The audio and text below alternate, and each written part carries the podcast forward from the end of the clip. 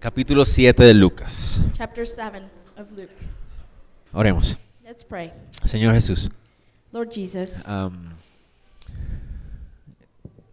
te adoramos, Señor, en esta mañana. we worship you, Lord, in this morning. Señor, tú eres la única razón por la cual hay vida en nosotros Lord, you are the only reason why there is life in us, y por la cual podemos tener esperanza. the reason why we can have hope. Eres la única esperanza para este mundo You are the only hope for this world. y hoy queremos adorarte. And today we want to worship you. Y humildemente, Señor, And humbly, Lord, Señor, pedirte que obres en nuestro corazón, ask you that you would work in our hearts usando tu palabra. using your word. Señor, usa tu palabra con los jóvenes, Lord, use your word with the youth, usa tu palabra con los niños, use your word with the children, usa tu palabra con nosotros use your word with us para enseñarnos, to teach us, para corregirnos, to correct us, para instruirnos to instruct us, y para que podamos ser hombres y mujeres so we can be men and women enteramente preparados fully prepared para tus obras. for your works. Te lo pedimos, Señor, And we ask you en this, el Lord, nombre de in Jesús. the name of Jesus. Amén. Amen. Capítulo 7. Chapter 7.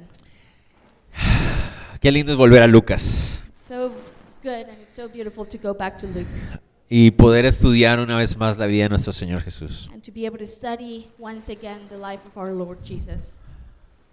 Hay pasajes y hay mis- ah, milagros There are passages and there are miracles que a veces yo a veces he pasado muy por encima that sometimes I've overlooked sin sin darnos cuenta de el tesoro que hay en esos ah, recuentos. without realizing the true treasure that is found in Y hoy nos encontramos con dos ah, pasajes como esos, And today we find two of those passages donde personalmente a veces pasaba muy rápidamente por ellos, uh, I used to just overlook and, and read through them really quickly sin, sin notar el corazón de nuestro Señor ahí.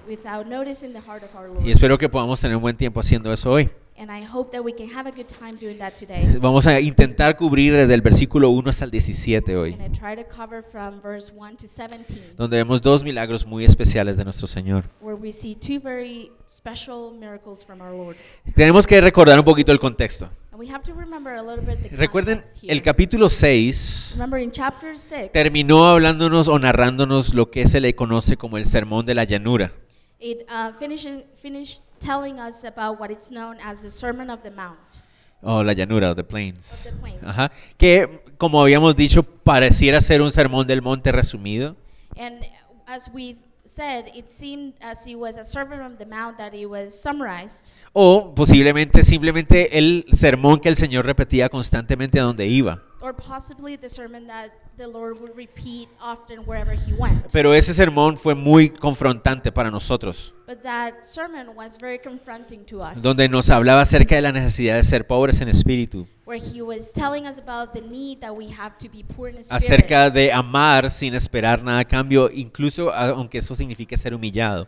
even uh, talking about to love when we're not receiving anything in return, even when that meant to be humiliated. También acerca de no juzgar Also talking about not judging, y en lugar de tener un corazón ah, prejuicioso, and instead of having a judgmental heart, teniendo un corazón compasivo. to have a compassionate heart. Y al final terminó diciéndonos And at the end, he finished telling us que el ser sabio that to be wise es poner toda tu confianza de tu vida is to put all your trust of your life sobre la roca que es Cristo Jesús on the rock that is Jesus y Christ. confiar y poner en práctica todas sus And palabras to trust and to apply and put in practice all his words, aunque no nos gusten, even though we don't like it, aunque vayan en contra de nuestra propia naturaleza even humana. though it goes against our own human nature. Entonces termina ese sermón so he finishes that y el Señor continúa su ministerio. and the Lord continues his ministry. Recordemos que ya van los discípulos con él, una gran cantidad de discípulos. Let's remember that many of his disciples were going with him. Y además de eso hay 12 más especial, específicos, digamos, que son los que va a llamar apóstoles. And um, there were the, especially the 12 that later on he would call his Y apostles. ellos van siguiéndole a todo lugar. and they were following him everywhere he went. Veamos entonces qué dice el versículo 1. Let's read what verse says. Dice, where- de- what verse 1 says. perdón, después de que hubo terminado todas sus palabras al pueblo que le oía, entró en Capernaum. Now, when he concluded all his sayings in the hearing of the people, he entered Capernaum. Perdón. Me dieron mi primer ponche de la temporada y... They gave me my Me salió una first fruta. ponche of the season. Perdón. Ahora sí. Alright. Entonces, después de ese sermón, So after that sermon, entra en Capernaum.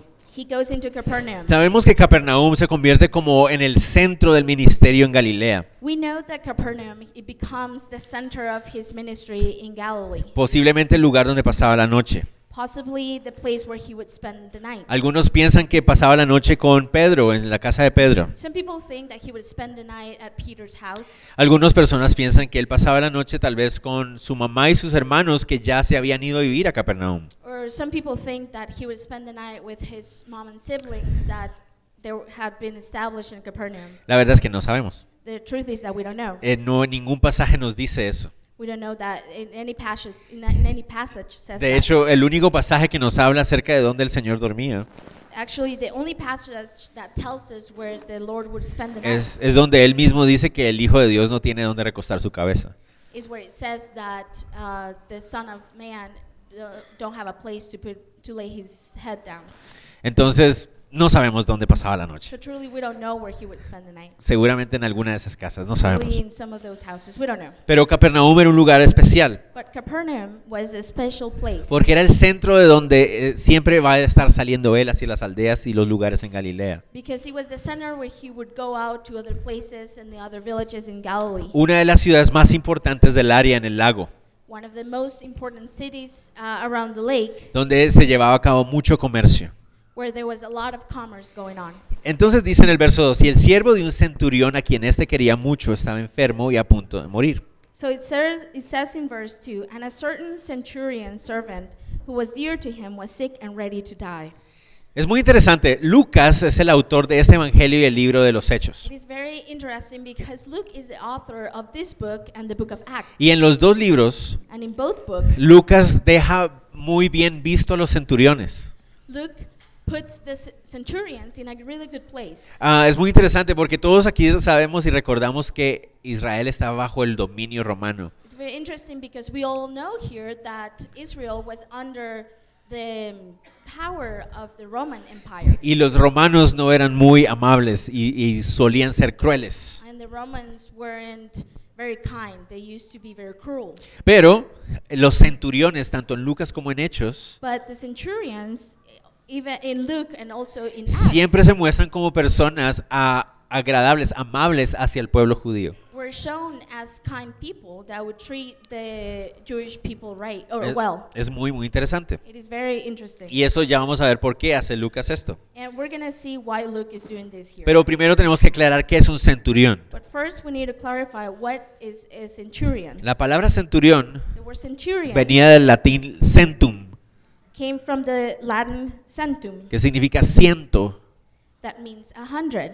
Eh, Entonces, básicamente un centurión So basically, a centurion era un soldado was a soldier a cargo de un grupo de al menos 100 soldados. that was in charge of at least a group of a hundred soldiers. Por lo general se les asignaba el cuidado de presos, and generally, they were assigned to be in charge of uh, prisoners a almacenar alimentos or to storage uh, food o guardar o controlar ciertas aldeas. or to keep or to control uh, certain villages. Era un trabajo bien difícil. It was a hard work.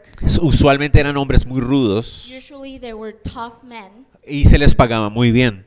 And they were really well paid. Y la razón por la cual era un trabajo difícil And the reason why it was such a hard job for them era porque si fallaban a uno de sus tareas o is funciones, because if they would fail to one of their tasks or their job, su castigo no era perder su trabajo, their punishment not it was not that they were going to lose their job, sino que iban a perder su vida. but they were going to lose their life. Entonces por eso los centuriones eran siempre muy rígidos, muy crueles, porque era una responsabilidad grande. That's why the centurions were always so rigid or so harsh uh, because they were going to have this consequence. Y entonces resulta que este centurión tiene un esclavo, un siervo. La palabra es esclavo So literalmente. it turns out that the centurion had a slave. The Y, es, y este esclavo seguramente era judío And this slave was probably a Jew. y estaba enfermo, And he was sick, muy enfermo. very sick. De hecho, la frase que él usa ahí a punto de morir And actually, the phrase that is used here, that it's about to die, literalmente significa que en cualquier momento podía it morir. literally means that he could die at any time. No sabemos qué clase de enfermedades, We don't know what kind of disease he had, pero claramente es una muy, muy grave. but clearly it's very, very bad. Y dice que este centurión ama al siervo, And it says that o lo quería, dice the ahí. centurion was fond of the servant. Y eso es algo muy importante de entender. And this is something very important. La palabra quería que aparece ahí significa estimar o valorar. the word um, dear to him, it actually means to be fond of or to, to think great of. Y la idea no es que el centurión y el esclavo tuvieran una relación personal. And the idea is not that the centurion and the servant had a personal relationship. Y lo digo porque he escuchado personas que llegan a afirmar incluso que tenía una relación amorosa con el esclavo. And, and Um, loving relationship with the slave. No, nada que ver. No, not at all. Lo que está pasando es que era un buen esclavo. what is happening here is that he was a good slave. Y entonces él valoraba a su, su siervo, era un buen siervo. so he valued his servant. He was a good servant. No quería perder a su siervo. he didn't want to lose him. Y esa es la razón por la cual él quiere hacer algo al respecto. And that is the reason why he wants to do something Y about se it. da cuenta que aunque tiene dinero And he realizes that even though he has money y aunque tiene influencia, and he has influence, no puede hacer nada por la salud de este pobre muchacho. there is nothing he can do about the health of this young man. Y entonces escucha hablar de Jesús. And then, so he, he hears uh, about Jesus. Ok, pongámonos en, en- en contexto otra vez. Right, let's put ourselves in context again. Ese centurión seguramente tiene una función muy importante dentro de la ciudad de Capernaum. Notemos que va a tener, tiene cierta influencia social también.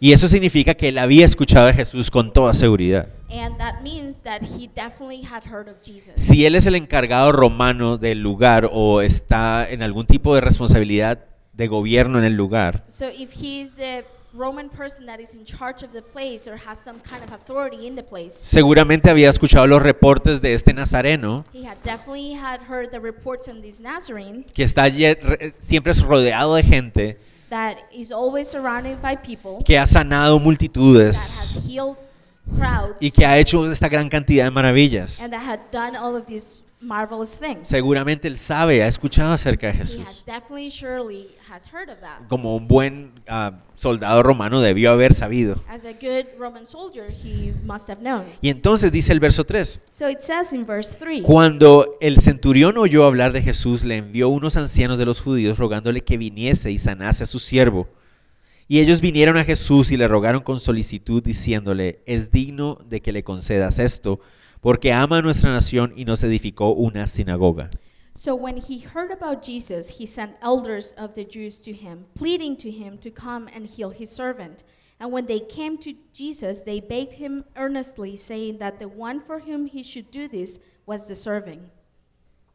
For he, for he loves our nation, and he has built us a synagogue. Ok, en el Evangelio de Mateo So in the Gospel of Matthew, nos dice que fue el centurión el que directamente fue a hablar con el Señor. it tells us that it was the centurion himself who went to talk to Jesus. En Lucas nos muestra la relación que tiene el centurión con los ancianos. In Luke, it shows us the relationship that he, the centurion has with the elders. Algunas personas dicen, Some people say, ah, entonces hay una contradicción aquí. so there is a contradiction. Pero contradiction realmente, here. realmente no. But truly, there's not. Porque lo que está haciendo es que los ancianos están llevando un mensaje de la- del centurión. Because what is happening is that the elders are taking a message from the centurion. Básicamente es lo que el centurión le mandó a decir a Jesús. Basically, is what the centurion went to send to tell to Jesus. Entonces en Mateo nos dice que es el centurión el que se lo dice a Jesús. so in Matthew, it tells us that it was the centurion who said that to Jesus, Eh, y es simplemente lo que él le mandó decir. and it's simply what the message that he sent. En este pasaje vemos que los ancianos se acercan al Señor Jesús. So in this passage, we see that the elders went to Jesus, Y eso debe ser muy llamativo para nosotros. and that has to call our attention. Aquí no estamos hablando de los sacerdotes. We're not here. We're not talking about the priests. Estamos hablando de los líderes sociales de la, nas- de la ciudad de Capernaum. We're talking about the social leaders of the city of Capernaum. No son los sacerdotes, They're not the priests. no son los fariseos. They're not the Pharisees. Son simplemente los líderes sociales del pueblo. They're simply the social leaders of the town. Y esto nos muestra muy bien la clase de actitud que tenía el centurión hacia los judíos. And this shows us really well the attitude that the centurion had towards them. Porque miren que los ancianos quieren abogar por él. Because we can see here that the elders want to do something Y, for him, y eso es algo raro. Tenían una muy buena relación. And that's rare. Los they an- had a good relationship. Los ancianos escuchaban a ese centurión The elders listened to that centurion y abogaban por él. and they would speak for him. Y ellos dicen ahí And they say here, que el centurión los ha, ha mostrado amor por la nación, the centurion has shown his love for the nation, ayudándoles a construir una sinagoga. helping them building a synagogue. Entonces aquí hay algo interesante, una muy buena relación de lo- los unos con los otros. So it's something very interesting because there's a good, a really good relationship between one ¿Cómo pudo another. haber pasado esto? How could that happen? Bueno, lo más probable well, the probable thing es que dentro de los romanos is that amongst the, Rom- the Romans, habían ciertos romanos there were certain Romans que estaban desencantados de sus tradiciones y creencias paganas. that weren't as um, in love of their pagan traditions. Estaban cansados They were tired of them. y se sentían muy atraídos and they were feeling very attracted hacia la religión y las costumbres judías. towards the religion and the, tra- and the Jewish tradition. Mientras que los romanos eran paganos y politeístas, tenían muchos dioses. and the Romans were pagans and had many gods. Los judíos tenían un solo Dios. The Jews had only one God. Los romanos solían ser liber- libertinos y ah, inmorales. The Romans used to just have a lot of freedom and take advantage of that and um, Immoral. and immoral. Pero los judíos eran tradicionales. But the Jew the Jews were very Le traditional. daban mucha importancia a la santidad, a la pureza. They would give um, sanctification a lot of importance. Y eso le llamaba la atención a muchos romanos. And that called the attention of many Y Romans. seguramente este centurión And surely this centurion se sentía atraído hacia esa clase de, de tradiciones y creencias. attracted to those kind of traditions. No era un judío prosélito, He wasn't a converted Jew, pero se mostraba muy amable hacia el judaísmo. but he was very kind to the Jewish people. Aquí me llamó mucho la atención. And it, this called my attention a Dice lot. que les ayudó a construir una sinagoga. It says that he helped them build a synagogue. Y eso significa que la, la forma como está escrito es que con su propio dinero. And the way it's written here, it let us know that it was with his own money. Es decir, no, s- no que haya mandado soldados a ayudarles a construir, sino que Not él, not that he sent soldiers to help them build, but it was himself con su dinero, out of his own pocket. eh, ayudó a construir la, la- la- la sinagoga. He helped to build the synagogue. La pregunta que me surgió a mí So I, this question comes up to me es, ¿qué sinagoga? to ask which synagogue. Porque resulta que en Capernaum, por lo que los escritos, las, histo- la historia y los, ah, las cosas que se han investigado, Because it turns out that in Capernaum, because of history and the things that have been studied, solo había una. There was only one, Y nosotros estuvimos ahí. ah. and we were, and we were there. Pero solo había una sinagoga. but there was only one. ¿Será que ese centurión fue el que ayudó a construir esa sinagoga? So that the centurion helped to build that synagogue. Pues eso significa que tenían una muy buena relación. So that meant that they had a really good relationship. Que él haya puesto su dinero para ayudar a, edificar bien la sinagoga de la ciudad comercial más That importante. He put money out of his own pocket to help build a synagogue in a very in the most important city, eh, de- del comercial, in the in the most important commercial city de- del mar de Galilea. in the uh, Sea of Galilee. Entonces definitivamente tenían una muy buena relación. so definitely they had a really good relationship. Eso es algo interesante. That's very interesting. Y los ancianos and the elders se acercan al Señor Jesús came to Jesus. rogándole con solicitud. They were uh, pleading. Y la palabra rogando ahí se refiere rogando con solicitud seriamente, con mucha seriedad. And and the word here, um, asking him or pleading, it, pleading means uh, that they were very serious about it. Y él- le dicen, Él es digno de que le concedas esto. And they tell him he is deserving that you give, Eh, this to him. Aquí quiero que noten ustedes la diferencia. And I want you to notice something here, the difference. ¿Por qué el centurión le pide a los ancianos que vayan a hablar con Jesús? Does the centurion ask the elders to go talk to Jesus? Porque él sabe, él entiende ya mucho de la cultura judía. Because he knows and he understands a lot about the Jewish culture. Sabe que Jesús es un rabino respetado, muy seguido por varios discípulos. He knows that Jesus is a very respected rabbi that is followed by many people. Y él es gentil. And he's a Gentile. Entonces, por eso él siente que él no es el adecuado para ir a acercarse a Jesús. So then he feels that he's not appropriate, that he's not deserving Entonces, to go and talk to Jesus. Lo que nos muestra él es respeto por el Señor.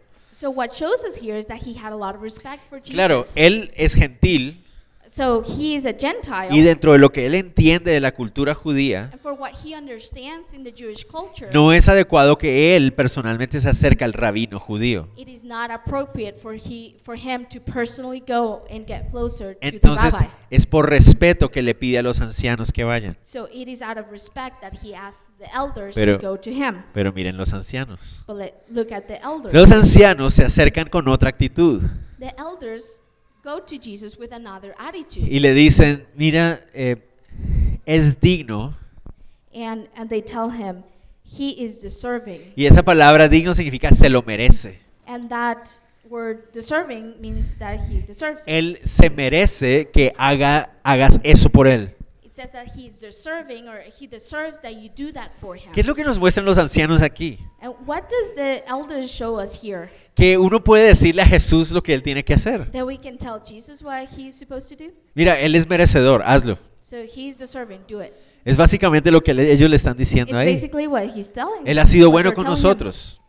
Él ha sido bueno con He nosotros. has been good to us. Y si tú eres un rabino judío, And if you are a Jewish rabbi, pues entonces hazle el milagro. well, do the miracle. Es muy extraña esa forma de pensar de los ancianos. is very strange that uh, way of thinking of the elders. Porque eso significa que entienden que Jesús tiene poder para hacerlo. Because that meant that they understood that Jesus had the power to do it. Pero ellos vienen y le dicen, mira, Señor, Él se lo merece, hazlo. but they come and say, He's deserving, Lord, do it. Están dándole una orden al Señor. They're commanding the Lord to do Es something. muy, muy interesante. It's very interesting. Y el Señor ve eso como una oportunidad para enseñarles. and the Lord sees that as an opportunity to teach them. Ah, sí, sigamos. No voy a hablar otra cosa que no debo. Sigamos. Let's continue. El Señor The Lord va con ellos. go with them. ¿Qué significa que Él vaya con ellos? What does it mean that He goes with them? Significa que el Señor Jesucristo It means that our Lord Jesus Christ decidió sanar al siervo. decided to heal the, the servant. Eh, Eso es muy importante. This is very important. Él va he goes porque Él ya decidió que va a sanar al siervo. because he already decided that he's going to heal the servant. Pero miren lo, bien- lo lindo que viene a continuación. But let's see the beautiful thing that comes here. Y Jesús fue con ellos, pero cuando ya no estaban lejos de la casa, el centurión envió a él unos amigos diciéndole, Señor, no te molestes, pues no soy digno de que entres bajo mi techo, por lo que ni aún me tuve por digno de venir a ti, pero di mi palabra y mi siervo será sano. Then Jesus went with them, and when he was already not from not far from the house, the centurion sent friends to him, saying to him, Lord, do not trouble yourself, for I am not worthy that you should enter under my roof. Therefore, I did not even think myself worthy to come to you. But say the word, and my servant will be healed. Muy interesante. Very interesting. Vamos a ver que hay muchas personas, he escuchado muchos pastores, We're going to see, I've heard a lot of pastors mostrándonos que el centurión está haciendo lo mismo que los ancianos, showing us that the centurion is doing the same thing that the elders como dándole la orden a Jesús, haz lo que tienes que hacer. Like commanding the Lord to do what you need to do. Pero nada que ver, but not at all. todo lo contrario. It's the opposite. Cuando el Señor se va acercando a la casa, When Jesus is come is getting closer to the house. recuerden esto, ¿quién, quién viene con el Señor? Let's remember this. Who is with Jesus? Eso es- a veces se nos olvida que el contexto en el que se está dando. Sometimes we forget the in what this El Señor se está acercando, caminando hacia la casa del centurión, Jesus is getting closer, walking to the house of the centurion con 12 di- apóstoles, with um, 12 apostles, un montón de discípulos, a lot of disciples, una multitud, a crowd, y los ancianos del pueblo. and the elders of the town. Es un grupo grande el que va ahí. It's a big group. Y los ancianos vienen ahí con él, eso es clave. And the elders are coming there with them. This is key. Cuando se van acercando, Uh, when getting closer, el centurión envía a unos de sus amigos del barrio, seguramente de ahí, no, no, no gentiles, otros judíos. the centurion sends some of his, of some of the friends of the town, uh, probably Jew, Jews, Y les dice, vayan y díganle al Señor and, and tell them, Go and tell the Lord. No, Señor, no te molestes, Lord, do not trouble pues yourself, no soy digno de que entres bajo mi techo. for I am not worthy that you should enter under Ok. my roof. Esa palabra digno Okay, that word worthy es diferente a la palabra anterior que vimos para digno que usaron los ancianos. is different from the word that was used previously in the elders that was deserving. Es diferente. It's different. Literalmente significa It literally means eh, no soy adecuado. It's I'm not appropriate. Uh, is, Or- yeah, is, yeah, it's not appropriate. Ajá. O, o no es conveniente. Or it's not convenient. ¿Por qué? Why? Otra vez, el, el centurión Again, the centurion quiere respetar lo más que él puede al Señor. wants to respect the Lord as much as possible. Los rabinos judíos The Jewish rabbis no entrarían a la casa de un gentil. wouldn't come into the house of a Gentile. Y, y el centurión quiere respetar al máximo al Señor. and the centurion want to, wants to respect the Lord as much as possible. Nosotros sabemos que el Señor no tendría problemas. We know that our Lord wouldn't have a, a problem. Pero el centurión quiere decir, no, mira, no es lo más adecuado que tú vengas hasta mi casa. But the centurion says it's not the most convenient thing for you to come into my house. Tú eres un rabino judío, You're a Jewish rabbi. sé que tienes el poder para hacerlo. I know you have the power to do it. Creo entender quién I eres. think that I understand who you are. Y entonces por eso no es necesario que entres aquí, solo con decirlo así va a ser. So for that reason, it's not necessary for you to come in. Only if you say it, it's going to happen. Es- Eso me llamó mucho la atención. And this my attention a lot. Los discípulos que seguían a The Jesús disciples that were following Jesus, lo seguían porque creían que él era el Mesías. they were following him because they believed that he was the Messiah. Dentro de la mentalidad judía, In the Jewish mentality, el Mesías iba a ser el rey. The Messiah was going to be the king. Y ellos estaban esperando que ese rey destronara Roma. And he, they were waiting for this king to take over Rome. El centurión and the centurion cree que él es el Mesías. believes that he is the Messiah. Y no tiene ningún problema con que él venga. O sea, ¿me hago entender? And he, he doesn't have any problem that he comes. Do you know what I mean? Eh, él cree que él es el Mesías. ¿Y qué significa si realmente él es el Mesías de acuerdo a lo que él sabe de la religión judía? what does it mean that Jesus is truly the Messiah according to the Jewish religion? Que ese Mesías lo va a matar a él, That that Messiah is going to kill him. ¿verdad? Dentro de la mentalidad Right? judía, In the Jewish mentality, ese rey that king que tiene poder para sanar that has power to heal va a destronarnos a nosotros, is los going- romanos. is going to take over us, the Romans. Y seguramente me, va a ma- me van a matar, and surely they're going to kill me. o me van a expulsar, or they're going to kick me out. o van a hacer guerra contra mí. or they're going to declare war against us. Pero a él no le molesta eso. but he's not bothered by that. Y eso significa que él ha llegado a entender mucho de, esta, de, la, del- de la mentalidad judía. And that means that he's got to understand a lot of the Jewish mentality. Y eso es una de las cosas más interesantes. And that's one of the most interesting things. Acercarse al Señor, To get closer to the Lord, aún sabiendo, even though he knew, no, aún nosotros sabiendo, even knowing que Él tiene todo el derecho a destruirnos. That he has all the right to destroy us. Eso es algo muy importante que debemos entender nosotros. That's something very important that we need to understand. No sé si ustedes alguna vez han caído en cuenta de eso. Have you come to that realization?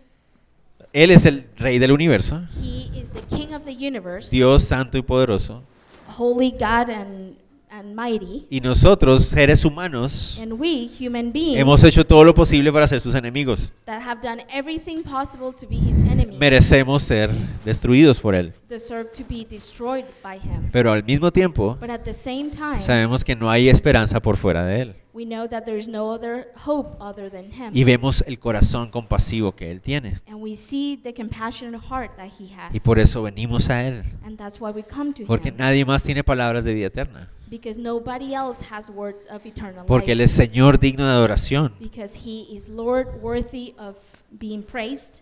Pero también es un Dios amoroso. And he also is a loving God. Entonces ven ustedes cómo se está construyendo esto. So we see, you see guys, how this is being built up. Él le dice, díganle al Señor que no es necesario que venga aquí. And tell him, it- tell him, tell the Lord that it's necessary, not necessary for him to come. Yo sé que no es lo más apropiado. I know that it's not the most appropriate thing for him to Pero si Él quiere sanar al siervo desde ahí, But if he wants to heal the servant from over there, así será. That, that's what's to Y miren que usa una analogía. And, and see here that he uses an analogy. Verso 8. Verse 8. Porque también yo soy hombre puesto bajo autoridad y tengo soldados bajo mis órdenes. Y digo a este, ve y va, y al otro, ven y viene, y a mi siervo, haz esto y lo hace.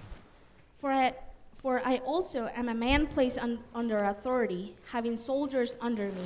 And I say to one, Go, and he goes, and to another, Come, and he comes, and to my servant, Do this, and he does it. Entonces él como un hombre de guerra, un hombre de milicia, So, him as a uh, military man, él entiende lo que es la disciplina de milicia. he understands what the military discipline Hay means. rangos There are ranks, y esos rangos tienen que ser obedecidos. and those ranks need to be obeyed. Mi superior inmediato My uh, the person above me dice, haga algo, yo tengo que hacerlo. says do something, and I have to do it. Y la persona inmediatamente debajo de mí en esa disciplina de jerarquía militar And the person under me in that um, order, military order, tiene que hacer lo que yo le digo.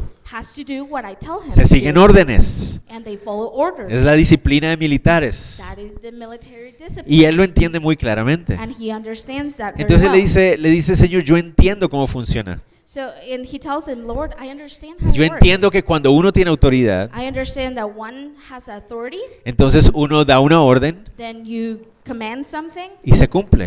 and it's done. Y yo entiendo And I understand que tú tienes autoridad. that you have authority. Y una autoridad que yo no tengo. and you have an authority that I don't have. Yo le digo a los hombres que vayan y vengan, I tell the men to go to come and go, pero tú tienes una autoridad que puede sanar but you have an authority that is able to heal que yo no puedo tener. that I am not able to have. Entonces yo entiendo So I understand que cuando tú ejerces autoridad, that when you put that authority in practice, hay que esa, esa autoridad se obedece.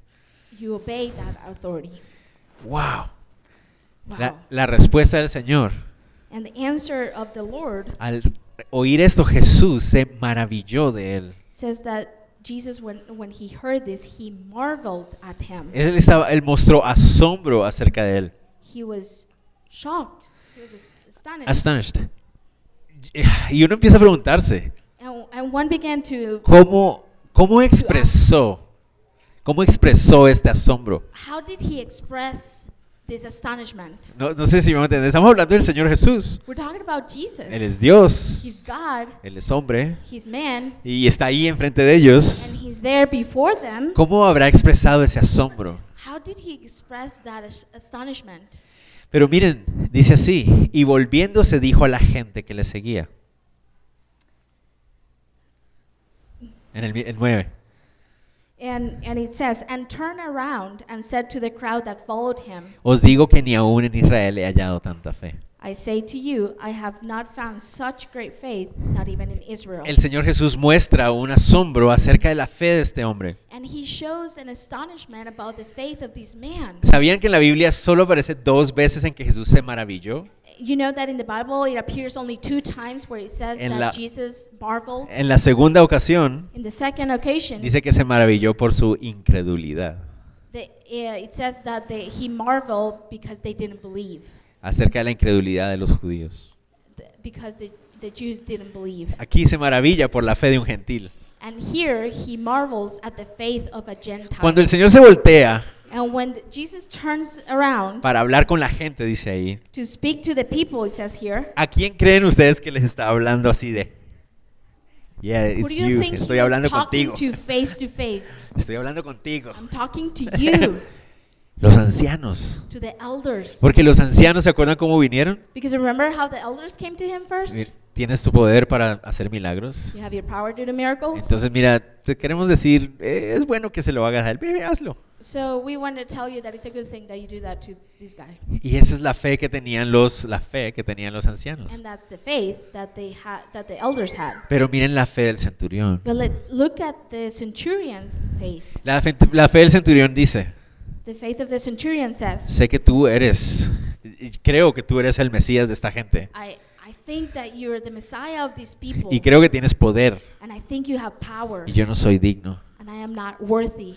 Y sé que tú puedes hacer lo que tú quieras. And I know that you can do whatever you want. Me someto a tu autoridad. I submit myself under your authority. Aunque tu autoridad pueda ser contra la mía. Even your authority can be against my authority. aunque tu autoridad pueda venir en contra de la mía, Even your authority can come against my authority. me someto a tu autoridad. I submit my to under your Y el authority. Señor dice, esa fe ni siquiera en Israel la encuentro. And the Lord says that faith, not even in Israel. Ninguno de los de Israel mostraban esa fe, Nobody in Israel showed that faith. ni los discípulos, Not even the disciples ni los apóstoles, or the apostles. solo este hombre gentil. Only this Gentile man. Y entonces, ¿qué nos muestra eso a nosotros? So what does that show to us? Que esa es la fe que debe, debe reflejarse en nuestro corazón. That that's the faith that our hearts should reflect. Él es Señor. He is Lord. Y deberíamos acercarnos con esa humildad ante Él. We should get closer to him with that humbleness in our hearts. El Señor no tiene que hacer nada por nosotros. The Lord doesn't have to do a thing for De us. hecho, lo único que nosotros merecemos es muerte, Actually, the only thing that we truly deserve es, is es death. su castigo. Is his punishment. Pero su, ami- su amor ha sido tan grande but his love has been so great que envió a su Hijo para asumir ese castigo that he sent his son to take on that punishment. y que podamos ser tratados como sus hijos. That we can be treated as his children. Pero eso no nos puede hacer olvidar And- But we cannot forget que debemos acercarnos a Él con humildad. that we have to come to him humble. No, él no tiene que hacer nada por he mí. doesn't have to do anything for me. A veces nos acercamos al Señor como, Señor, pero es que tú tienes que ayudarme. Sometimes we come to the Lord and say, "You, ha- Lord, you have to help No, me." Él no tiene que ayudarme. He doesn't have to help you, Pero Él decide hacerlo por amor. but he decides to do it. out Notan love. ustedes, el Señor ya había decidido ir a sanar al siervo So the Lord had already decided to go and heal the servant antes de encontrarse con lo que el centurión dijo. before he encountered what the centurion ¿A, a qué me refiero con eso? What, do- what does I mean? El do I mean? Señor expresó su amor The Lord expressed his love antes de haber visto la expresión de fe del hombre. before he saw the expression of faith of No sé si me va a entender. Do you understand what I Él nos amó antes de que nosotros creyéramos en Él. even before we believed in him. Y eso es lo que nos debe como, wow, And that's what has to es increíble. it's incredible. Tú me amaste antes de que yo creyera en ti siquiera. And you loved me even before I believed in you. Su amor no depende de mi fe. His love doesn't depend on my Y faith. eso es increíble verlo ahí. And that's incredible. Pero eso no significa But that doesn't mean que una fe humilde como la del, centurión that a humble faith like the centurions no agrada al Señor. is not pleasing to God. Y entonces yo quiero tener esa clase de fe. So I want to have this type of faith. No para que Él me ame, Not that he, I, I would receive his love porque ya me amó antes de que yo creyera en Él, because he already loved me before I believed in him, sino porque lo amo, but because I love him, porque Él me amó primero. because he loved me first. Quiero vivir una vida de fe como esta, I want to live a life of faith like this one porque aquí claramente veo que a Él le agrada esa clase de fe. because clearly here we, here we see that it pleases him. Es una fe humilde It's a humble faith que a, él- a su corazón agrada. Y eso es muy importante que lo recordemos. very, very. Entonces, So que nuestra fe sea como la del centurión, is like the centurion's faith, reconociendo que la autoridad del Señor that the authority of the Lord está sobre cualquier concepto o entendimiento de autoridad que nosotros tengamos en nosotros mismos over any concept or idea of authority that we might have, y que es un Dios de amor and that He is a God of love, y nos sometemos a Él. and we submit ourselves to Him. Continuemos. Let's continue. Aconteció después, en verso 11, Verse 11. que él iba a la ciudad que se llamaba Naín, e iba con él muchos de sus discípulos y una gran multitud. Now it happened the day after that he went into a city called Nain, and many of his disciples went with him, and a large crowd. Aunque el texto en inglés dice un día después, Even though the text in English says the day after, no sabemos con exactitud si fue un día después, we don't really know if it was exactly a day after. pero solo sabemos que es ju- después. but we know that it was after. En el griego solo se refiere a un, a un evento que sucedió después del anterior. In the Greek, it only refers to an event that happened later. Dice que fue a la ciudad de Naín. And it says that he went to the city of Nain. Nai- la ciudad de Naín era una aldea en ese momento, The city of Nain was a village at that time. un poco cerca a la ciudad de Nazaret. It was clo- a little close to Nazareth, Y es muy interesante eh, viendo el mapa eh, cuando estaba estudiando. And it was uh, inter- very interesting when I saw the map when I was studying this, Me llamó la atención de que cuando íbamos en el bus, en el tour, pasamos por ahí. and it caught my attention that we were when we were going on the tour, uh, we went by, Y nadie nos dijo nada. and nobody told us anything. Ugh, hubiera podido saber, pero no importa. We could have known, but it's Pero la ciudad de Naín but the city of Nain era una ciudad más bien pequeña, was a, in a smaller city, acercándose a la frontera con Samaria. closer to the border with Samaria. Ajá. Entonces a veces era un paso obligado para muchas personas que iban hacia el sur en Judea. So sometimes it was an obligated stop for the people that were going to the south. No sabemos si el Señor Jesús iba hacia el sur en ese, en ese momento We don't know if their Lord Jesus was going to the south in this time, o simplemente el Señor iba a la ciudad de Naín. or simply he was actually going to Era, par- era parte de su plan en ese momento ir a Naín. It was part of his plan to go to Nain. Pero miren, este milagro me encanta. but I love this miracle. Y, y yo nunca lo había visto como ahora. Es, es hermosísimo And este, I- este milagro. I had never seen it like I, I am I'm looking at it right now. It's beautiful Porque él va entrando a la ciudad de Naín because he's coming into the city con of Nain una gran cantidad de gente. with a lot of people, with a large amount of people, Muchos de sus discípulos, many of his disciples, una gran multitud. a large crowd. Y cuando llega cerca de la puerta de la ciudad, And when he came near the gate of the city, he aquí que llevaban a enterrar a un difunto. They were um, they were carrying a body to bury him. hijo único de su madre, la cual era viuda, y había mucha gente de la ciudad. The only son of his mother, and she was a widow. Ok, muy interesante. Very interesting. Van entrando a la ciudad They were coming into the city, y las puertas de la ciudad no eran muy grandes. and the gates of the city weren't that big. Viene Jesús con una gran multitud So comes Jesus with a large crowd y con sus discípulos, and with his disciples. y de la ciudad vienen saliendo And from the city, they're coming out un cortejo fúnebre um, funeral procession con mucha gente. with a lot of people. Entonces es el encuentro de dos multitudes ahí. So it's the encounter of two crowds En- there. en- en- nos podemos imaginar ese montón de gente entrando We ahí. can imagine the large amount of people trying to walk through. Pero resulta que van llevando a un hombre a sepultar. But it turns out that they're carrying a man to bury him. La costumbre en esa época y en esa zona del, del mundo And the tradition at that time and in that area of the world es enterrar o sepultar a la persona que ha muerto el mismo día, si es posible. is to bury the person that has died um, the same day if it's possible. Porque no tienen refrigeración, Because no they tenían. They don't have refrigeration, Entonces no podían mantener un cuerpo por mucho tiempo. so they couldn't uh, maintain a body for a long time. Además, los judíos, And also Jews, a diferencia de los egipcios y en nuestra época, from and in our time, no extraen los órganos vitales del cuerpo. they do not extract the vital organs from the body. Por lo tanto, So un cuerpo empieza a descomponerse muy rápidamente. the body starts to go Decompose. to decompose very quickly. Entonces, lo que hacían era ungirlo con aceites, perfumes, ungüentos.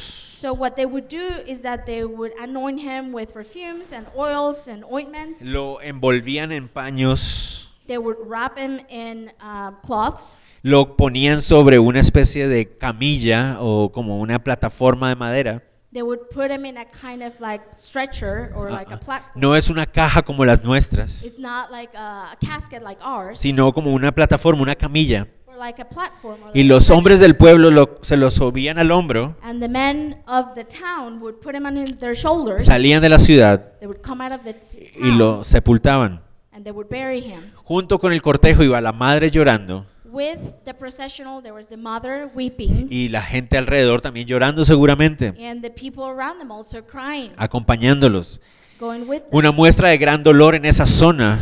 And um, a, a- A sign. a sign of great pain in that area Era gritar, llorar, a- llorar a los a- grito herido, was básicamente. to, to, to scream and to cry out. La idea no- en nuestros en nuestro cultura, en- más en nuestro hemisferio, in, in our culture, more in our hemis- hemisphere, la idea es más bien de tratar de controlar esa emoción, ¿no? the idea is Llorar a to, solas. to control that emotion and to cry on your own. No, en esa cultura y en esa In época, that culture and at that time, la idea es que todo el mundo se dé cuenta del dolor que the tienes. idea is for everyone to notice the pain that you're going Entonces lloras amargamente. So you cry out, Gente se tira arenas, tierra en la cabeza. and then you, you put um, sand on your head. Hay- cuando era mucho dolor se arrancaban los pelos. When you was so much pain, they would um, pull their hair out. Entonces, y también era costumbre que la gente, ¿se acuerdan que la Biblia dice que es bueno estar en la casa del llanto? It was a tradition. Remember in the Bible it says that it's a good thing to be in the house of cry, lament, uh, lament. mourning. Entonces, la idea es, eh, entre más acompañan a la, a la persona, pues So the- mejor. Is that if you are with the with the person or the people, it's the better. Y muchos trataban de demostrar el dolor que sentía la madre, And a lot and a lot of people would try to demonstrate the pain that the mother was suffering, aunque no lo sintieran igual. even if they weren't suffering. Pero the también same way. lloraban y gritaban con ella. But they would also cry out Entonces, and scream. ¿Se pueden imaginar la, la- la situación? So you can imagine this situation. El Señor Jesús va entrando con su grupo The Lord Jesus coming with his group, y viene saliendo este cortejo fúnebre por el otro lado. and this funeral processional is coming out on the other side. ¿Qué es lo más, qué es el centro del enfoque en ese grupo de cortejo fúnebre? What's the center? What's the focus in this funeral procession? El muerto, ¿verdad? The the person that is dead, right? Ese es el enfoque. That's the focus. Para el Señor, ¿no? but not for our Lord. Para el Señor el enfoque es otro. for our Lord, the Miren el, focus is different. miren el verso 13. Let's look at verse 13. Cuando el Señor la vio, se compadeció de ella. When the Lord saw her, he had compassion on her. Los ojos de nuestro Señor se enfocaron en la mujer viuda. The eyes of our Lord were focused on the widow. Esta mujer viuda This widow no solamente está llorando porque ha perdido su hijo. is not only crying because he lost, she lost his son, her son. Ella ha perdido toda esperanza de vida decente. She has lost any hope for any decent life. Es viuda She's a widow, y su hijo varón ha muerto. and his male son has died. Está son sola en el, está sola en el mundo. She is alone in this world. Solo le quedan dos opciones para ella. She only had two options here. O se pone a pedir limosna Even she becomes a beggar o, o se prostituye. or she becomes a prostitute. Porque las mujeres no podían trabajar en esa zona. because women weren't able to work in that area. Entonces ella no solamente ha perdido a su hijo, So she has not only lost her son, ella ha perdido toda la esperanza que ella tiene en su vida. she has lost all the hope in her life. Entonces eso se agrega a su dolor. So that adds to her pain. No solamente haber perdido su hijo, Not only to have lost her son, sino las preguntas de ahora qué voy a hacer. but now the questions that come up say, what am I going to do now? Y ustedes saben cómo es. You know how that is? Después de que termina, el- se entierra al muerto y After the, bur- the burial, tres, cuatro días después, three or four days after that, todo el mundo se ha ido.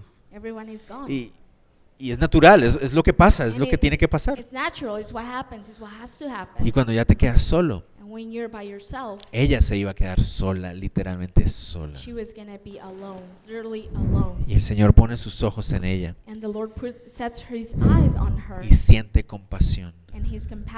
La her. palabra compasión significa conmoverse The word compassion here means to be moved. y literalmente significa ser movido desde adentro.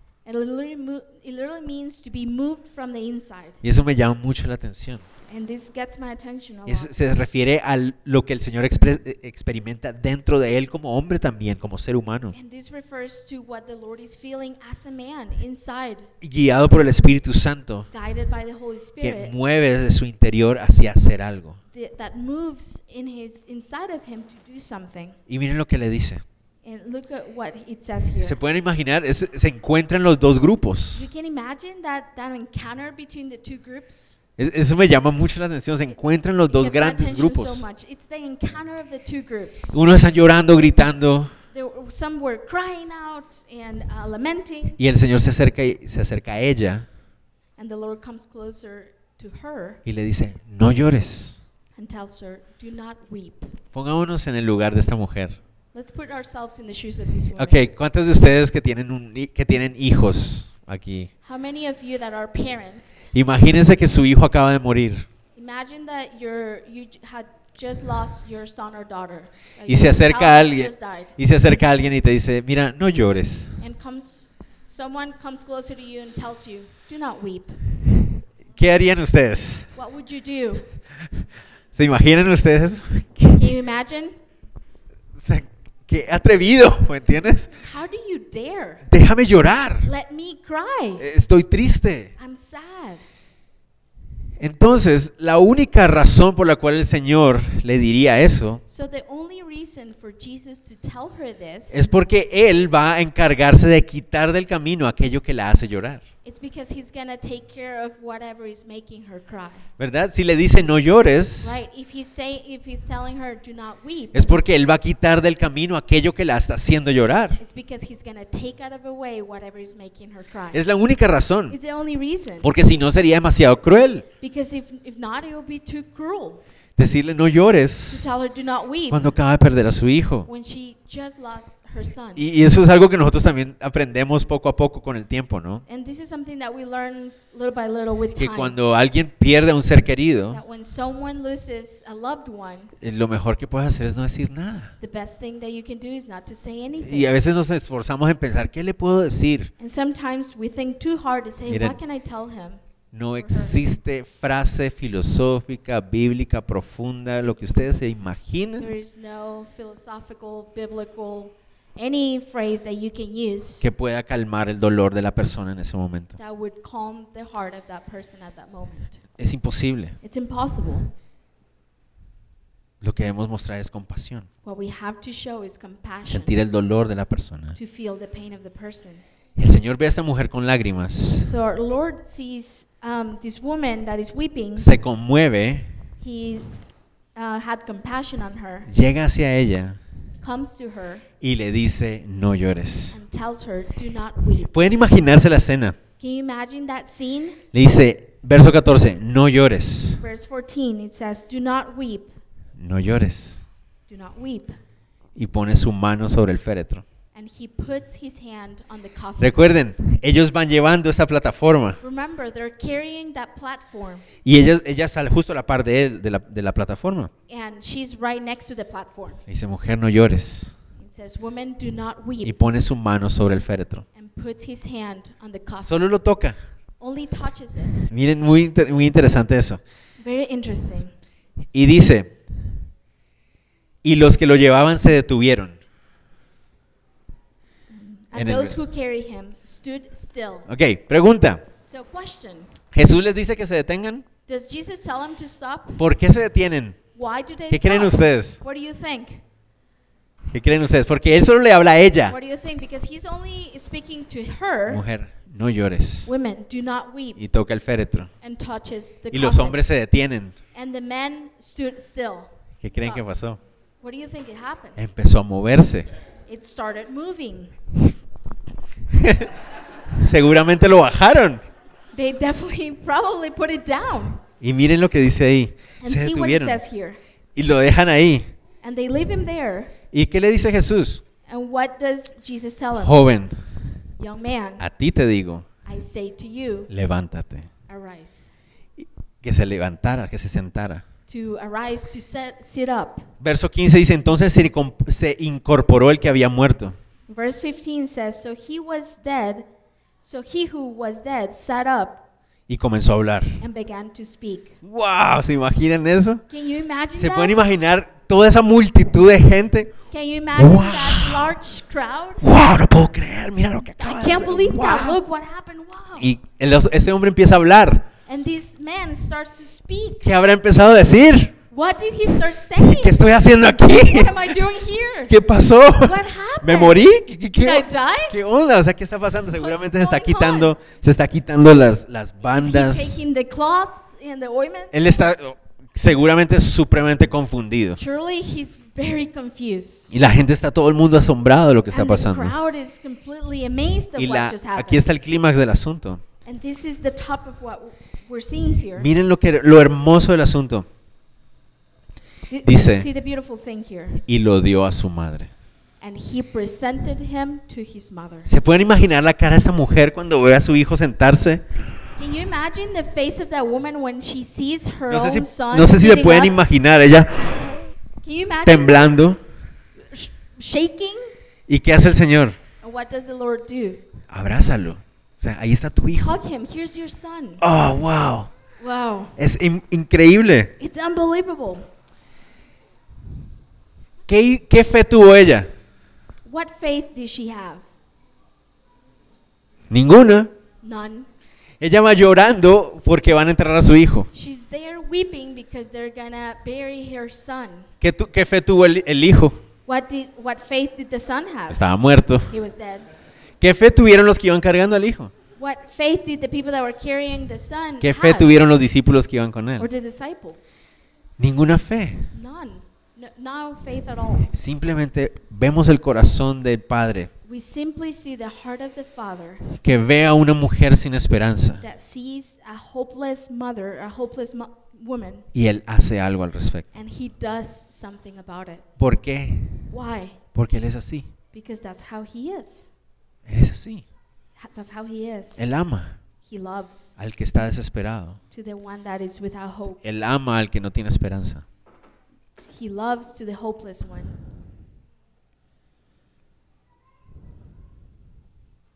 Él nos ha amado a nosotros. He has loved us.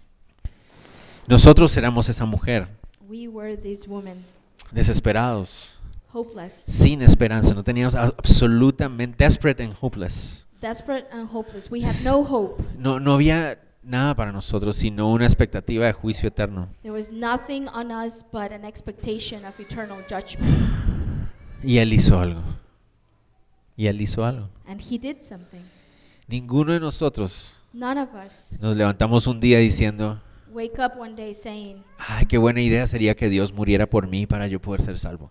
Oh, it'd be a great idea if God died for me so I could be saved. No, él lo tenía destinado, ya lo había planeado así desde el del inicio del mundo, He had already planned it like that since the beginning of que the iba a entregar a su hijo para proveer salvación a la humanidad. That he was going to give his only son to provide salvation for, ¿Por qué? for the world. Why? Porque él es así, Because that's how he is. él es amor. He is love. ¿Han notado que la Biblia es la única atributo donde él lo dice? Él dice, ¿notan ustedes que la Biblia no dice Dios es santidad? Have you have you noticed that the Bible doesn't say um, God is holiness? Dice Dios es santo, It says that God is holy, pero no Dios es santidad. but not that God is holiness.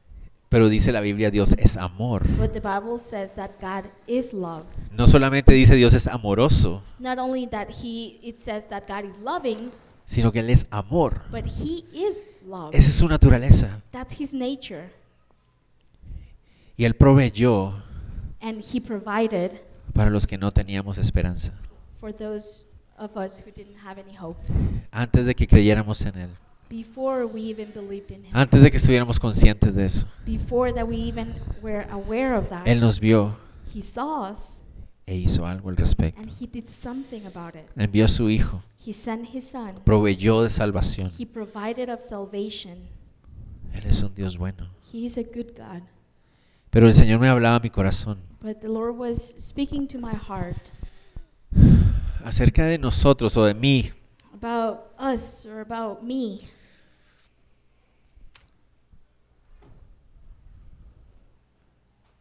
Si la Biblia dice que debo amar como Él me amó, If in the Bible says that I should love as he loved me, eso me confrontó mucho mi corazón.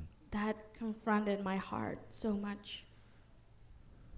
Porque hay cuántas personas, cuánta gente sin esperanza en este mundo. Because how many people are there out there in this world without any hope? Y yo no estoy mostrando ese amor compasivo del Señor como debiera. And I am not showing that compassionate love of the Lord as I should. No sé si me va a entender. I don't know if I, you know. Él lo hizo por mí. He did it for me. Él me amó así. He loved me like that. Entonces yo debería también amar igual. So I should love the same way. ¿Y cuántas veces estoy ah,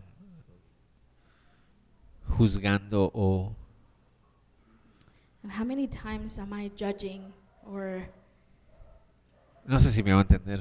I don't know if you know what I mean. Dios ama la justicia. God loves righteousness. Y debe haber justicia en el mundo. and there has to be righteousness in the world. Pero a veces But sometimes nos enfocamos en, we focus, ah, se lo merece. no, he deserves that. Ah, eso les pasa por no creer en Cristo. That's what happens when you don't believe in Christ. Pues se van a ir al infierno. Oh, they're to go to hell. Y a veces uno se encuentra diciendo cosas como esas. sometimes we find ourselves saying stuff like that. Y es cierto, el que rechaza la gracia del Señor se va a ir al infierno. Eso, And eso es verdad. Pero el Señor nos dice, ama como yo te amé. But the Lord tells us, love as I have loved Digo. Señor, pone en nosotros ese corazón compasivo And the Lord puts in our hearts that compassionate heart de ver aquel que no tiene esperanza. to see that one that is hopeless Y, y, Señor, yo quiero hacer algo. And, and to say, Lord, I want to do something. Yo debo hacer algo. I need to do something. Y claramente And clearly, estamos refiriéndonos a el Evangelio es lo primero. that the gospel is the first thing. Claro que también podemos encontrar formas de ayudar de otras maneras. Of course, we can find many other ways to help. Absolutamente. Of course. Pero el Evangelio es lo primero. But the gospel is the first Eso es lo que este mundo sin esperanza necesita. And that's what this hopeless world, wo- world needs. Y que nosotros podamos hacer algo. And that we can do something. No solamente sentarnos en la iglesia, Not only sit down or come to church, sino que Él hizo algo por mí antes de que yo se lo pidiera. but he did something for me before I even asked Y him. entonces, ¿por qué no hago yo lo mismo? So why do I do, I don't do the same? De llevar ese amor a aquel que lo necesita. To take this love to the one that needs it, Aunque no me lo haya pedido, even if he hadn't asked for that, aunque no esté consciente del or asunto. even if he's not aware of that. ¿Notan ustedes que hizo lo mismo con el siervo del centurión? Please notice that he did the exact same thing with the centurion. Él iba a ir a sanar al siervo. Él iba a ir a sanar al He siervo. was going to go and heal the servant. Antes de encontrarse con la expresión de fe del centurión. Even before the centurion expressed his faith. Y eso nos mostró que él ama esa clase de fe. And that shows us that he loves that kind of faith. Pero el corazón compasivo del Señor But the compassionate heart of the Lord, es antes y primero que nuestra fe. it's before our faith. La fe es especial, es importante, es necesaria The también. faith is special, it's necessary, it has to be there. Pero su amor es superior, But his love is superior. superior. ¿Cómo reaccionó la gente? How did the people react? Notemos ahí para ya terminar. But let's look at the verse Y here. todos tuvieron miedo y glorificaban a Dios diciendo, un gran profeta se ha levantado entre nosotros y Dios ha visitado su pueblo.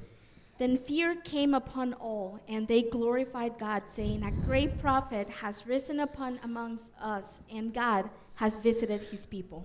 Dice que la gente se llenó de temor. It says that people, uh, then fear came to upon all. Un temor profundo llenó los corazones de esta A deep fear filled the hearts of these ¿Por qué? Porque decían, aquí Why? Dios nos ha visitado. Because they say that God has visited Eso es algo que solo Dios puede hacer. That's something that only God can do. Entendían que solo una intervención de Dios pudo haber producido eso. they understood that only an intervention from God could have done that. Y eso es lo que pasa cuando un ser humano se encuentra con una intervención de Dios de esa manera. And that's what happens when a human being um, faces an interve- intervention of God like that. Es, wow, temor, maravilla. Whoa, fear.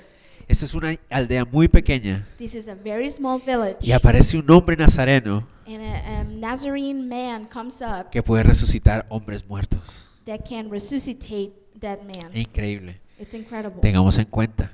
Let's take into consideration. Sabemos que el Señor Jesucristo resucitó solo tres personas. We know that uh, our Lord Jesus only resuscitated only three people El hijo de la viuda de Naín, the son of the widow of Nain, la hija de Jairo the daughter of uh, Jairus. Jairus, y Lázaro. and Lazarus. Solo tres. only three. Ese es el primero de los tres. This is the first one of the three. Eso lo tenemos que tener en cuenta. we need to take this into account. Todavía no había resucitado la hija de Jairo. He hadn't resuscitated the daughter of Jairus. La última vez the last time que en esta zona that in this zone, ellos habían area, visto a alguien resucitar a otra persona they had seen someone resuscitate another person fue cuando el profeta Elías, el was when um, prophet Elijah, Elijah resucitó al hijo de la viuda de Sarepta. Resuscitated the son of the widow of Zarephath. Y después, poco tiempo después, And a little bit after that, Eliseo Elisha había también resucitado a alguien. had also resuscitated someone. Esa es la última vez que ellos habían escuchado acerca de alguien resucitando. That was the last time that they had heard of someone resuscitating someone else. Y es en esa zona. And it's in that area. Por eso ellos dicen, wow, and that's why they say, un profeta se ha levantado entre nosotros. a prophet has risen upon amongst us. Comparando al Señor Jesús con Elías y Eliseo. comparing our Lord Jesus with Elijah and Elijah. Con los dos Elishas, Elishas. Elisha or Elijah. right? Yo nunca sé cómo se dice. Y se extendió la fama de él por toda Judea, verso 17, y por toda la región alrededor.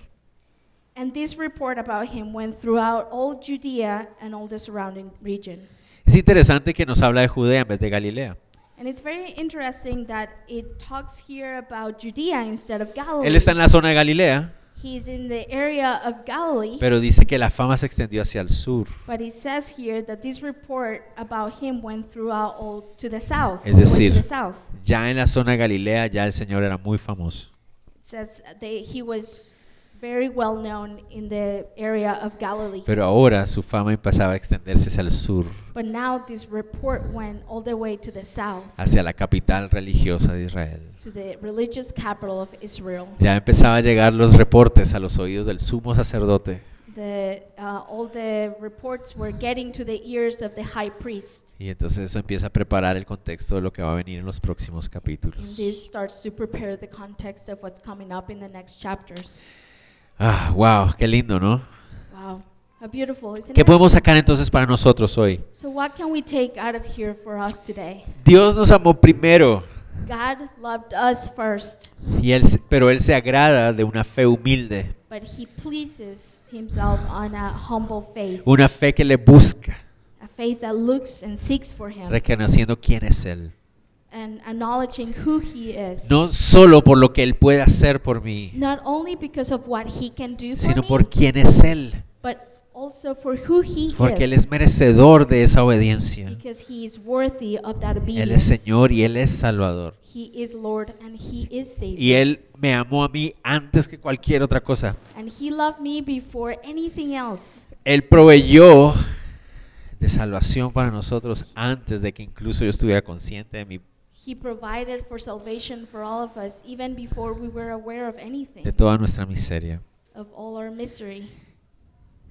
Entonces amémosle y busquémosle con una fe humilde, So let's seek Him and let's look for Him with a humble faith, como la fe del centurión, like the faith of the centurion, que reconoce quién es Él that acknowledges who He is y, el que me- y Él merece que nos sometamos a Él. and that He is worthy of us submitting ourselves to Him. Es un Dios bueno y amoroso. He is a good and loving God. Verso y el- la segunda parte, perdón, el segundo punto.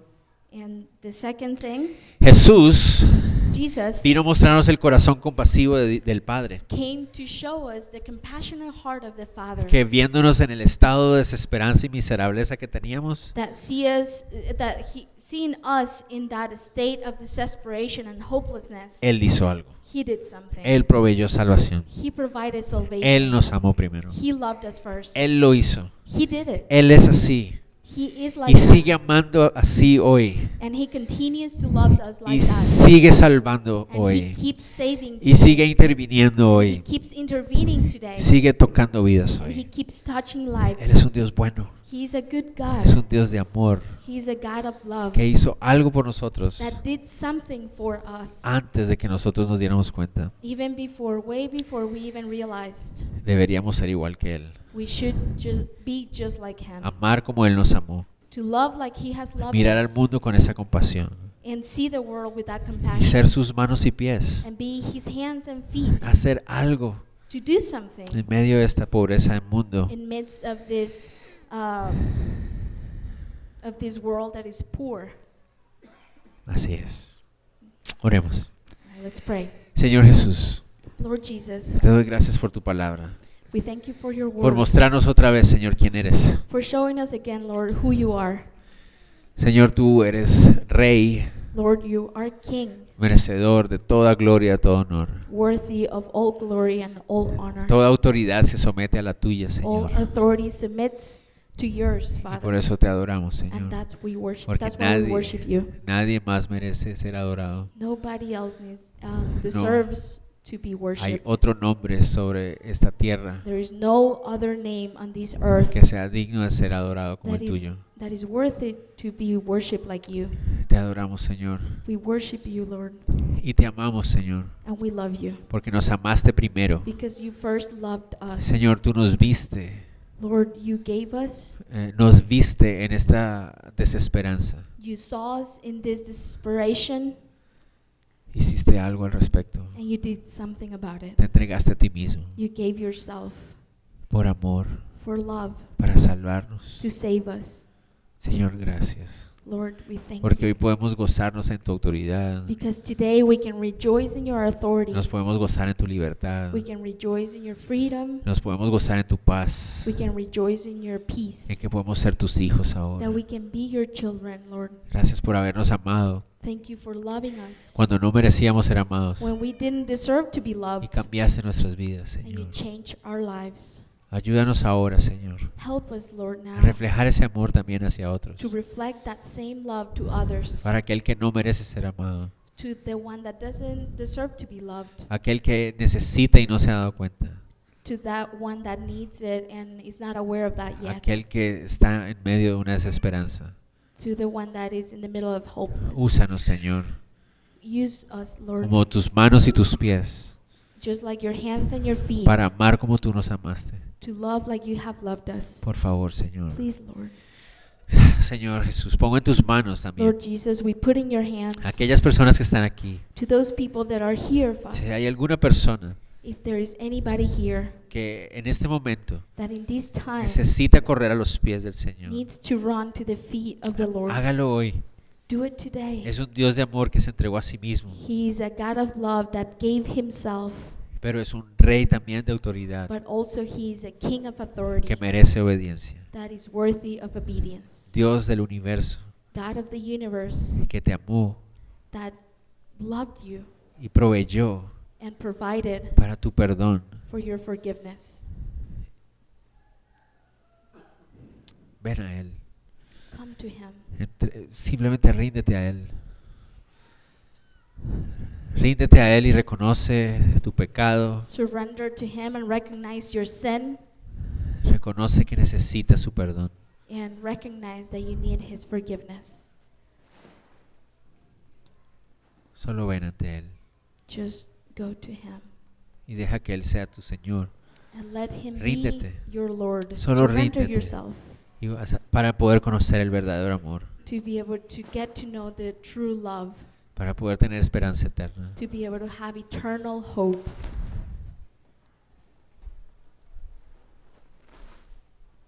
Señor, ponemos en tus manos este día, Lord, we put today in your heart, in your hands, sabiendo Dios que en tu amor vas a seguir guardándonos y cuidándonos knowing, Lord, that in your love you're going to keep us and protecting y us proveyéndonos. and providing for us. Ayúdanos, danos a fuerza Help us, Lord, and give us the strength para vivir en este mundo to live in this world de manera que te agrade a ti in a way that is pleasing to y you que sea útil para tu obra. and that is useful to your work. Te lo pedimos en el nombre de Jesús. And we ask you this in the name of Jesus. Amén. Amen. Amén.